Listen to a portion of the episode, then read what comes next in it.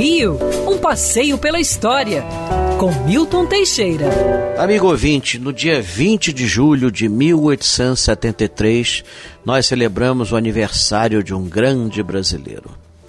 Alberto Santos Dumont, o pai da aviação, nasceu na fazenda Cabangu, distrito de Palmira, hoje Santos Dumont, em Minas Gerais. O pai era um grande engenheiro, Henrique Dumont.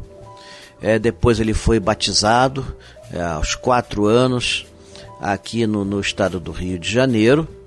É, e a família se estabeleceu posteriormente em Ribeirão Preto, em São Paulo.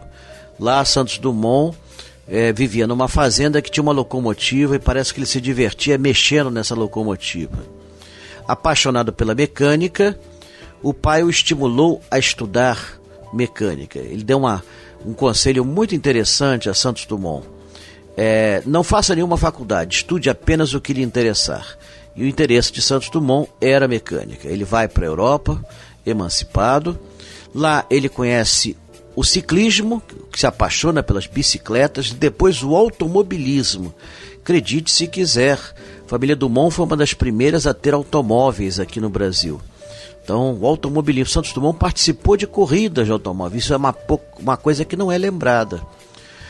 Posteriormente, em 1896, do Salão do Ciclo, conheceu o balonismo e se apaixonou pelos balões. Construiu seu primeiro balão, o Brasil, e depois daí surgiu uma série de iniciativas suas para modernizar esse invento que vinha do século XVIII e que pouca gente sabe foi inventado por um brasileiro, Bartolomeu Lourenço de Guzmão.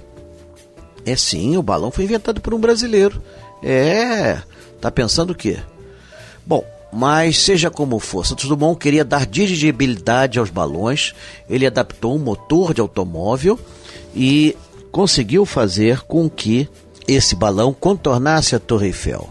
Posteriormente, em 1901, ele vai ganhar o prêmio Deutsch de la Meurthe é, por ter criado o primeiro dirigível e ter contornado a Torre Eiffel em meia hora apenas.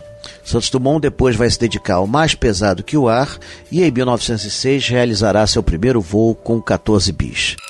Quer ouvir essa coluna novamente? É só procurar nas plataformas de streaming de áudio. Conheça mais dos podcasts da Band News FM Rio.